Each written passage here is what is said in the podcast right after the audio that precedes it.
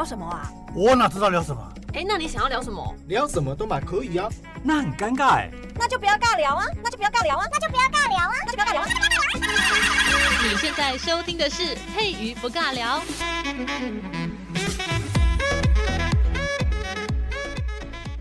今天佩瑜在节目当中呢，邀请到的是芳心茶叶的茶三代，我们的伙伴叫做简志毅。Hello，志毅。Hello，各位观众朋友，大家好。哎，佩宇好。嗯，谢谢你。志毅是我们茶三代，从阿公那个时候，然后一直到你现在。嗯、那我们今天要聊的这个主题，其实就是所谓的二代创业。阿公那个时期在种茶的时候，我们基本上都是做那种大批发。志毅到你这一代之后，芳兴茶叶呢，在我们的志毅回锅加入我们家庭，在做茶的这个内容之后呢，好像有一个不一样的茶叶出现。虽然这个茶叶之前就有，叫做 GABA tea，但是呢，在你这边呢。你开始就觉得，哎，这个应该要成为主推。对，嗯，那我们从这个部分来做一个切入，请志毅来跟大家分享一下嘉叶龙茶。嘉叶龙茶念起来比较拗口，我们就念 GABA tea。好，其实嘉叶龙这个东西，就是我们我们习惯讲 GABA tea 啊，因为嘉叶龙念起来有点拗口，对对啊，GABA 比较念起来比较简单。嗯，那 GABA 这个东西其实是日文里面伽马氨基丁酸的简称，因为这个茶它的做法其实可以说是从日本那边传过来的，就最早是茶叶的一种保鲜技术。但他后来发现说，透过无氧的方式去抽，就是抽真空嘛，把茶把茶叶抽真空，可以提高茶叶里头的 GABA 值。那这个 GABA 值，即使把它做成茶之后，都还可以保留下来。嗯，哎，那就可以就是被直接被我们的人体吸收，对啊，所以这个东西就从日本那边发明了之后，传到台湾来。可是因为日本那边做的是 GABA 绿茶，日本的 GABA 绿做出来会有点鱼腥味，因为他们那边的绿茶的做法，他们强调要保留叶绿素，有没有？所以他们在采收之前会先就是茶园整个用黑布罩起来，就是不要让它行光合作用，强迫它保留下来。可是台湾的绿茶就不会，所以你如果看过为什么日本的抹茶磨起来的粉是那种翠绿色的，可是台湾的绿茶粉磨起来是墨绿色的，就差在这个地方，差在叶绿素的多寡。嗯，那这个东西传到台湾来之后，我们台湾主要喝的是乌龙茶，也就是清茶里面，对，算是清茶类了。台湾的茶叶改良厂就把它调整成乌龙茶的做法。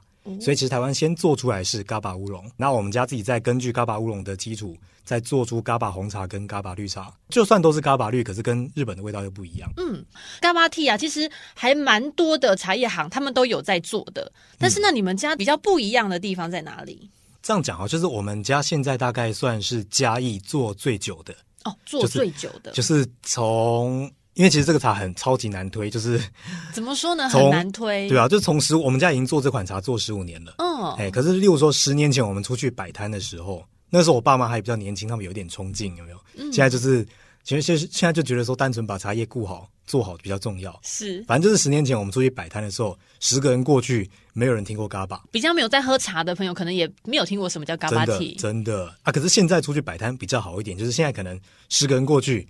里面有两个人有听过，那有一个人有喝过哦。对，就是相较之下，我觉得已经比当时的环境友善很多。那一般人在喝茶的时候，他们都会觉得，哎，喝茶叶如果一天喝太多，好像对身体的负担会很大。但是 GABA tea 来讲呢，GABA tea 其实还好诶，因为你如果真的要完整吸收到茶叶的营养的话，就是真的要把茶汤当做水在喝，太难了。可是谁真的会这样？对，真的超级哎，没有，就是你如果把它泡冷泡、泡热泡，就是不同时间，例如说你早上早上起床喝。先垫一个东西，先垫一下胃嘛，然后喝一杯那个高山茶，就是提神，然后就是用那个香气很舒服。嗯，啊，下午就有点昏昏欲睡的时候，你可以喝重发酵一点的红茶，嘎巴乌龙也可以。是，那晚上要不要在睡前喝？因为睡前喝你可能半夜精神会太好，没办法，半夜会爬起来上厕所。哦，没办法，身体的这个水还是需要去做代谢的哦。没错，你就是吃饱之后可以喝一杯茶。然后疏解一下，就是晚上其实喝喝一杯茶很舒服，是对。然后晚上就好好睡觉，这样。嗯，真的真的。那我们的芳心茶叶其实因为到你这边已经到了第三代，嗯，那你跟大家分享一下好了，就是你加入回锅到家里面，继续成为家庭的一份子，在做我们的这个茶行的经营的时候啊，嗯，到你这一代，你有没有什么一些想要改变的方向呢？比较想要改变的就是我们的零售和批发的那个比例吧，因为就像就像那个就是佩宇刚刚讲的，我们茶一代是我阿公，那茶二代是我爸，就是他们前两代在做的时候都是以批发为主，可能一整年这样做下来，我们有七成以上都是走批发，对啊，在我阿公那个年代是茶叶还才还在那个就是就是锅子里面炒的时候嘛，那茶商得欢呐就会上山，然后拿着布袋在外面排队等，哇，那个年代那个年代是这样。而且那我爸说，他小时候哦，山上的路是没有铺柏油的，都是牛车那种在走。他到高他在高中的时候才有正式铺柏油起来，然后有车子开进来，好惊人哦！所以那个时候大家排队到你们那边要去装茶的时候，哦天啊，哦那不容易，对对对。而而且我们那边就是，诶，整个嘉义的金萱大概是我们那边最早开始种的哦。我们是梅山，然后泰兴村，嗯嗯，那就是上山不简单，对对对对。哦，其实台湾的高山茶历史也大概三四十年而已。哦，这么短，听起来对，听起来好像很，就是我们讲高山茶，高山好像听很久了嘛。嗯、但其实真正有高山茶这个词出现，然后有被框一个就是比较笼统的定义，是大概四十年前。是，嗯，哇，所以它其实进程没有那么想象的那么久远。其实没有，就是大概每一个进程、每一个世代之间，大概都是一二十年，是有一个比较新的技术出现。嗯，那现在到你们茶行方便了。那如果到你这一代之后，你想要把它变成批发跟零售的那个比例是算持平的喽，嗯、就是有点一半一半。先往持平走啊，因为你如果一下子全部说你要做零售，万一卖不出去，很麻烦。就是先是先保留一部分的批发，然后把自己的开销跟成本支撑起来。因为农业其实都是属于高成本高投入，是。可是，在回收的时候，你就是因为农业就是一定是看天吃饭？那因为你们一般之前都是这么大宗的去做批发，那到转到零售的时候，就是要挂上你们的茶行的这个名字了。对那这个时候你要怎么样去推说让大家去认识你呢？哦，所以就是我们为什么要去申请一些计划啦？就是我们重新塑造我们的品牌。以前我们虽然就是。虽然就是芳心茶叶或是芳心制茶，就是在我们村这边讲，大家会知道。可是你把这个东西拿出去外面讲，是没有人知道的。嗯，因为得欢呐，就是那些茶商，他们把你的茶批走之后，一定是用他们自己的包装、自己的名号在卖。那我们目前就是要，就是要把话语权抢回来一点。对，就是用这种方式，然后就是把自己搭配上自己的品牌跟包装下去做行销。嗯，所以为什么我们这一代茶三代啦回来，其实要努力的一方面就是社呃社群行销。社群媒体的经营是对，然后再加上新的包装，然后要找出就是我们真正的主力产品是什么。如果我都做跟别人一样的东西，其实很自然就会被淹没在里头。对对，所以为什么我们就是会特别把 GABA 拿出来讲？一方面我们做了最久，那目前也是全台湾 GABA 值的，就是算是记录保持人。嗯，对啊，那等于说这个东西就是我们家的主力产品。所以你就是在芳心茶叶这个地方，你就要用我们的 GABA Tea 这边来作为你们的主打商品。没错、嗯，没错。然后就挂上你们家的这个名字。对。那通常我们在做一个产品包装的时候，我们都会需要一则故事。那你有想过这个部分你要怎么样去包装它吗？包装的部分哦，其实还好，嗯、我反而是比较希望就是可以吸引到年轻人，就是我的产品包装会比较像是现代化一点。看你有没有泡茶习惯，你如果没有的话，就是你可以买茶包。嗯那如果你稍微有点泡茶习惯的话，其实买散茶回去用马克杯直接泡也很很方便。嗯，因为嘎巴茶有一个好处，就是你泡了之后其实不会苦涩。很多人都怕苦。对对对，很多人就是就是咖啡苦了，不要喝苦了。没有啊，咖我就觉得很奇怪啊，咖啡苦涩就没关系，为什么茶叶就不能苦涩？这个就是喝咖啡的人的偏见。也不是这样讲啊，就是假如说茶叶的苦跟涩是。处理过程中前置作业没有做好，那就会苦涩，那是不好的。嗯、可是有些苦跟涩，它其实是跟回甘回甜绑在一起。假如说这个苦涩是在口腔里面会化掉，那后来它涌出现出来的风味就很有层次。嗯，哎，这个东西是茶叶加分的一环。那你要怎么样去转换消费者对于茶叶的一些刻板印象？我觉得好难哦，所以一定要想办法，不然怎么卖？哦，真的哦，就是诶，就是多喝茶。我觉得台湾厉害的地方就是它茶叶茶叶界其实一直都是朝气蓬勃的，嗯，很多茶二代、茶三代回家接班都是超级强，是对，就是他们，因为你看我们台湾小小一个台湾，可是我们有很多种特色茶。我们讲说文山有文山包种。然后讲新竹峨眉，新竹，然后苗栗有所谓的东方美人，然后我们再往下拉，有没有南投有什么鱼池的红茶？哦，对，对，日月潭虽然叫日月潭，但是其实鱼池种比较多了。嗯，鱼池红茶。那我们再拉过去花莲也有瑞穗蜜香红茶，那台东的鹿野红乌龙。你看小小一个台湾，就是特色茶这么多，还有洞顶我忘记讲到了。然后好多样哦。对啊，那就是其实这个东西有点像是收集一个地图，你就到每一个地方去玩，你喝一下它的特色茶，对吧？就是像。虽然现在很多那个饮料店里都喝得到红乌龙，都喝得到四季春，可是你真的到了当地去喝，那味道是最正统的。嗯，而且你再找一个，其实很，我们现在年轻的那个茶农都很愿意跟人家交流，是对，而且你找他们泡茶，他们自己的茶自己就会泡，哦，泡起来超好喝，觉得。完全不输那个手摇店。嗯，所以其实一般我们在看这个呃商业上的话，会讲会很害怕说会不会有什么同业竞争的部分。但是如果在你这边的话，你会反而会觉得，哎，其实大家一起，嗯，可以看到自己的特色，然后让消费者来更多的选择。对，这才是可以一起让我们的这个茶茶行在我们的这个年轻人的心目中，可以慢慢提升茶叶跟咖啡的那个比例，这样子。对啊，就是不希望一就是不希望咖啡一面倒了。嗯，因为其实我们台湾还蛮多手摇店，里面都有这些茶叶的这个成分。像不管是喝什么手摇饮，茶好像在那个手摇店里面是也是占大宗。但是它的那个茶叶从哪边来？嗯，目前在我们的市面上可以看到越来越多的茶行在跟手摇店来做一个搭配。嗯，对对对。很多联名的那种联名款啊，或是什么什么什么跟谁合作之类的，嗯，对啊，常常有听到。那这个部分的话，你会有想要往手摇店，然后跟他们去做合作的这个方向去吗？还是你现在目前还是希望把我们的嘎巴 T 做好，然后成为我们的主打商品，然后往这一条路就是先往这边走就好了？嗯，其实我是完全没有排斥啊，就我很欢迎合作。可是就是假如说单价单价问题，嗯嗯，就目前可能会来和谈合作的都是比较多，诶，茶馆的通路。哦，茶馆啦、茶庄这样子，哎，那手摇店话就要看手摇店之前其实也有来谈过啦，嗯，哎，可是那个时候是我们 GABA 刚在推的时候，哎，那所以它的味道比较特殊嘛，那刚开始在推的时候比较难推，哦，对。所以其实我们还是非常的期待我们的芳心茶叶在嘎巴 T 上面呢，可以让我们带给不一样喝茶的这个体验跟享受哦。嗯、那因为其实嘎巴 T 呢，我们今天听节目的好朋友可能有些还不太熟悉的，没有关系，我们直接在我们的网络上面搜寻芳心茶叶，就可以找到你们的这个主打商品嘎巴 T。那我们在这个创业的过程当中，最后一点点的时间，你有没有要给一些我们的听众再更加了解嘎巴 T，，我们再跟他们哄赏一下这个的好处？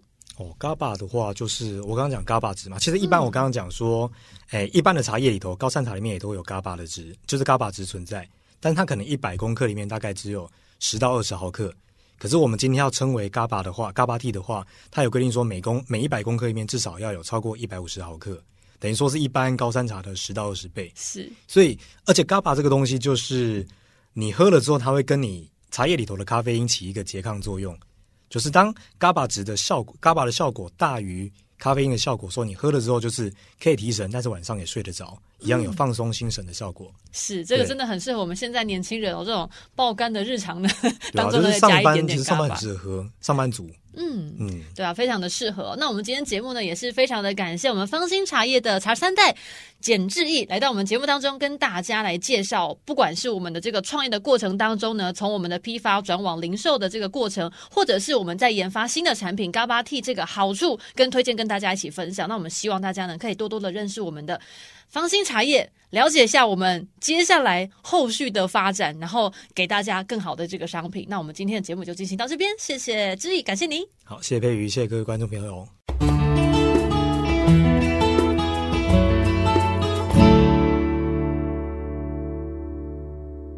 Hello，所有的听众好朋友，我们又继续回到节目。今天在节目的下半节呢，邀请到的是深山茶园的我们的二代伙伴简维辰。Hello，维辰。大家观众朋友，大家好，我是深山茶园的创办人，我叫维辰。谢谢谢谢维辰来到我们的节目当中。那我们刚才提到的，我们的维辰呢，刚才讲到的深山茶园其实是。金山茶叶的子公司，那金山茶叶也就是我们维城的爸爸妈妈、阿公阿嬷那一个年代哈，那个我们长辈呢打下来的天下。但是呢，到了我们二代之后，我们希望用不同的方式来做一个转型，所以呢，我们又创办了一个子公司，叫做深山茶园，缘是缘分的缘哦。希望我们今天所有听众好朋友都跟我们的茶非常的有缘。听完今天节目之后呢，我们认识了不一样的公司，不一样的创新模式哦。那我们要回到维城身上，维城，你回来这个家里面，开始在家里面成为了。专精的一份子，然后呢，开出不一样的路。其实这过程当中会有一些小摩擦，因为原本爸爸妈妈就制茶就是制得好好的，但是呢，你的加入之后发现，哎，我觉得应该可以走出不一样的路，让更多的人认识你们家的茶叶。但是要怎么样认识呢？这个转型的过程，你跟大家分享一下其中的一些小小的摩擦。其实这个摩擦这样子想起来，在六年前我也有一点时间了，因为我是六年前回来的嘛。那其实我本身自己一开始是在外地工作，那我在外地其实我喜欢当。业务，所以我在外面去接触很多的人事物之后呢，我回到了家里，我觉得呃以爸爸妈妈做的方式有点太过于传统。曾经我一直在想，如果在日本里面，它的茶文化可以整间店就像我们的茶馆，或甚至让大家觉得泡茶是舒服以及有美感的，甚至在拍照的过程中又可以有很好的一个画面，最好。所以我一回来非常想要把我们家整个打掉，变成一个茶艺馆。哦，真的是太恐怖啦，你知道吗？爸爸妈妈就在对我说。应该一起气笑你啊！整个打掉会吓死人。对，整个打掉会吓死人。但是确实在转型的过程中，以大多数的观众朋友，你们应该都知道，传统的茶行你不一定走得进去。但如果现在的咖啡馆，或甚至真的比较高高端的茶艺馆，你会想要进去尝试看看。而我们自己回来的转变过程中，最大的摩擦来自于沟通以及。上下两代之间所想要走的模式并不一样。那深山茶园其实真的就像我们刚刚的主持人讲的，我们希望借由茶来带于你跟我们之间的缘分。我们曾由缘分开启，但我们也让上上一代可以知道我们真的在做什么。所以深山茶园更从事教育以及活动，那并且结合茶里面跟我们彼此创造一种缘分的存在。嗯，我觉得这个内容相当的棒，因为其实我们现在的年轻人呢，认识茶的第一个想法应该是哦，老狼来里面啦，就跟刚才我们上半节呢，我们也有伙伴呢也有讲到这个部分。但是我们会发现，其实教育消费者是一件我们身为这个生产者，这个身为商人呢非常重要的一件使命。我们要要让消费者去了解说，我们的商品是怎么来的，我们的产品是怎么样生长出来的。你让他们去了解你的产品之后呢，你的产品在推广上会有更多的人愿意去购买它。只用金钱去支持他。嗯、那其实我们今天的围城呢，他要跟大家分享的一个很棒的点，就是刚才你说的，嗯，让教育消费者。但是教育消费者并不是一件非常简单的事情。你要让他愿意走到你们的这个茶园里面，甚至是愿意喝你的茶，因为茶它不是长在平地上，它长在山上。那既然有一些路途上面的这个阻碍的话，你要怎么样去突破，让我们的消费者走进你的茶园，认识你们家呢？这个问题很好，其实这就是我常说的。我们从农业怎么走到商业啦？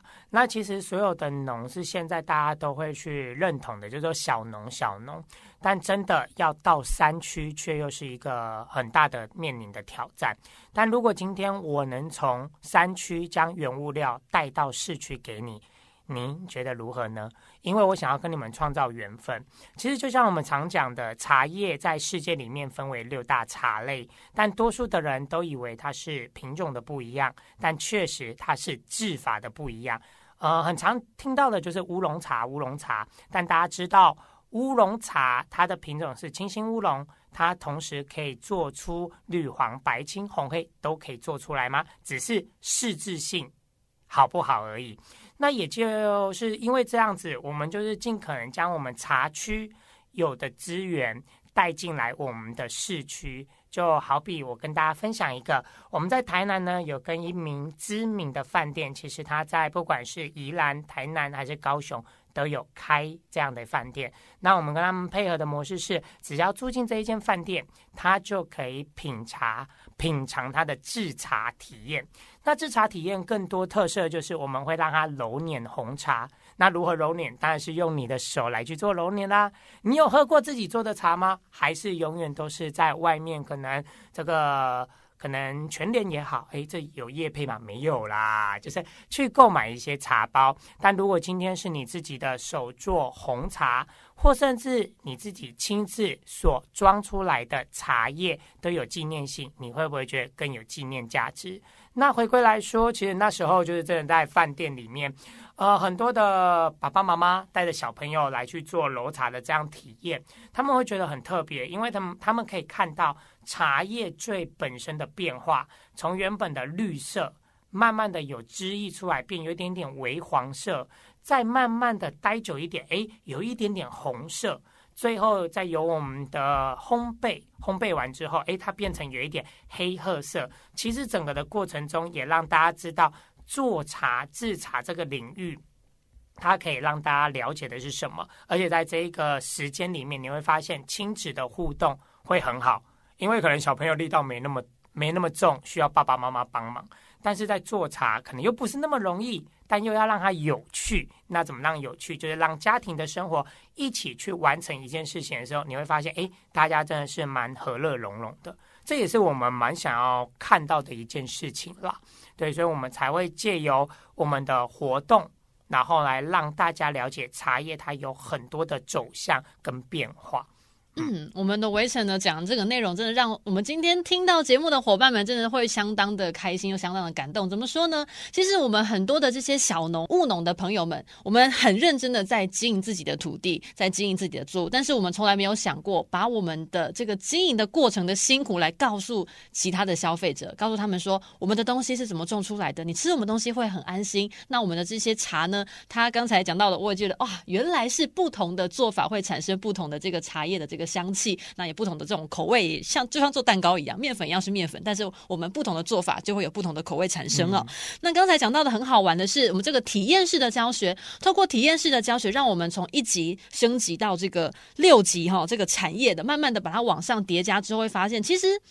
务农并没有那么的辛苦，但辛苦的是你那个心有没有办法去坚持啦？因为转型的过程的确是比较难过的一个地方，你跨过去就好了。确实，真的。那我们的围城呢？其实我觉得也很不简单，你去找到了可以跟你们的家里面的这个茶行去配合的这个商家、店家、饭店啊，或者是老师啊带团呐。那除了这个部分之外，还有没有其他转型的这个方向呢？也是你们业务开发的一个面向。呃，活动是一个区块，那我们讲的另外一个区块，应该是就是我们的文化传承的教育。嗯，那其实，在教育的过程中，我们有设呃，就是有规，应该说有设计一系列的课程。其实，多数的人哦，大大概都会听到，就是在茶产业有茶艺的教学、品茶的教学，或甚至感官品评。什么叫感官品评？就是你喝进去会知道，哦，这是什么茶，什么茶，什么茶。但其实，在我们的教学领域以文化为出发点的时候，我们想要跟大家讲的是，你知道茶产业，应该说茶在我们的亚洲的文化，它的历史典故是多么的深远这一件事情。那我们一直认为茶是台湾的骄傲，为什么可以这样讲？其实也想跟各位观众分享，我们很常说咖啡可能一早就一杯，那它是国外来的，那都会说哦，我喝咖啡可以提神，其实喝茶也可以。那反观来讲一件事情，就是咖啡在国外虽然还是饮品类的第一名，但是目前在国外茶产业，就是在喝茶的这件事情，也已经进入他他们的饮品类的前三名。哦，对，所以如果说国外的客群都已经那么喜欢在亚洲的这样的乌龙茶，为什么我们台湾的年轻人，或甚至你自己平常看到这些茶都会喊为老人茶？这样子我觉得跟不上时代，有点。你就退伍了，不要说你是年轻人，low 掉了好吗？不好意思哦。对，好，没有。那当然只是说，在文化的这样传承是，我们可以先了解，我们就是越珍贵的东西，其实在眼前我们就都会忘记去把它把握住。那在传承的过程中，我们了解历史典故，了解制茶的辛苦面，还有在品茶的过程中，它含有的底蕴是什么？就我们常说的，其实茶本身带有的苦跟涩，它是本身就有的。但如何将它制作成好喝会回甘的茶，这就是制作的本事。对，那如果说你自己在外面喝茶，不管是饮料茶还是高山茶，我们都会说，学着去喝一呃一款茶，那静下心来，然后了解它背后的故事，你会发现很有趣的是。哎，原来在每一款在制作的师傅的手中，韵味以及它的山头的气息，其实丰富的深沉度是比咖啡来的更加深沉。但我觉得这个要一下子让大家大家明白并不容易，所以我们设计的课程也就是会朝这个方向去呃执行。我们会从最初级的。让你了解，诶，有什么样的味道，还有它的历史典故是什么，一直慢慢爬升到中级、中高级的这个方向。哦，原来不同的茶区、不同的味道、不同的山脉，以及。他们可以带给大家的历史典故是什么？是全然都不同的，这也是我们发展另外的业务方向之一啦。嗯、对，就是算是活动跟教育的部分，我们都有去做结合。我觉得真的内容相当的丰富，嗯、因为其实我们在上半节呢讲到了这个专精不一样的这个茶品之后，其实每一个地域、每一座山头，像刚才维辰讲的，每一座山头，因为不一样的水、不一样的土地、不一样的阳光跟空气，它所产生出来、它所种植出来这个茶叶的它那个味道本身就不同。就像每一个人都是独特的一个人一样。没错。那所以呢，我们的茶叶也是这样子哦。那我们透过这样子不同的体验方式，让我们的小朋友从小的时候看爸爸妈妈觉得哦，爸爸妈妈都在喝茶，我觉得我喝可乐比较比较厉害啦 哈。但是其实不一样哦，你可以慢慢的去了解，哎，其实爸爸妈妈喝的茶也是很 fashion 的。因为 Yes. 嗯，我们喝的茶不一样，但是不一样到底在哪里呢？那个饱含的一杯茶里面饱含的知识是非常丰富又深刻的，并且呢，它也是一种对土地的连接以及对土地的关怀。因为我们要有好的土壤，才能种植出好的茶叶。所以呢，如果我们没有好好爱护这个环境的话，我们也是种出不了这么好的茶的哟。那我们这个深山里面的茶叶呢，为什么叫高山茶？就是因为高山茶，高山才有办法种出那个好的品质的高山茶，所以才会叫高山茶。没有人听过平地茶，对不对？所以这个是非常能够理解的内容。所以呢，我们今天在节目当中呢，维晨呢讲到了这么多，我们深山茶园所做的这些，希望在未来的愿景当中，有更多的消费者可以去体验到我们的茶文化是怎么样一脉传承到现在，然后又走出不一样的路。我们能够透过一杯茶，更能了解茶农的辛苦，以及我们的茶师傅的这个手艺。这个过程呢，都是相当需要去保存，以及我们最重要的是文化传承的一个部分哦。那我们今天节目慢慢的进入尾声，在最后面的这个部分，身为我们的茶二代，维晨，你有没有什么想要跟我们目前一样在这一块茶领域呢，继续努力的这些先辈们，你们会会告诉他们说，哎，如果我们真的要做转型，真的不能像在以前这样子继续走老路，我们要让消费者尊重我们，那我们必须要有一些些改变，让消费者先认识我们，让我们先没有一些刻板印象之后，我们才可以把我们的这个骄傲的地方再更推广给更多的大众知道。这个部分你有没有什么要提醒大家？其实应该这样说，茶产业它的，我我觉得它的阶层落差的蛮大的，就是断层。那那如果说以回来以二代方式回来，可以跟我们的前辈也好，或甚至真的想要走在这条路上的大家去做分享是，呃，你要坚持一下你自己真的的目标是什么。那前辈们其实多数来讲都会很害怕说自己的独门绝技被学走，或甚至你会觉得说现在的这个大市场环境并不好，但。对我来说并不然，因为现在的资讯太过于发达，其实你更勇于放手，以及你更愿意跟同产业合作，或甚至异业的合作，反倒是让大家都可以共享共荣的。那一定会有一个磨合期，但这个磨合期是势必，我觉得大家只要慢慢学着去聆听跟沟通，就可以去做到的。那当然用说都很容易啦，啊，用做的。当然有做才会知道，不做不知道嘛。那因为用我的经验来跟大家分享，就是在这些的过程中，你一定会碰撞出你自己跟前辈或甚至自己路上的会有一些疑惑。但齿轮就是这样，当你越磨越快，越磨越快，它转动的速度就会越来越好，生锈的部分就会不见。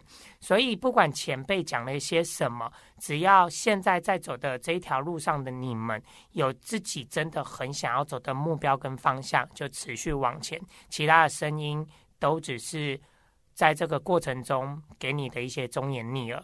而这些前辈，我们要学习，因为他们一定有他们的经历以及智慧。那这些智慧里面，你可以懂多少或做到多少，那你就把它放在心里。反正脾气每个人都有嘛，二代创二代回来，每个人一定会吵架嘛。我觉得不吵架，你骗我了，不可不可能了。对，除非爸妈不管事，我是这么认为的。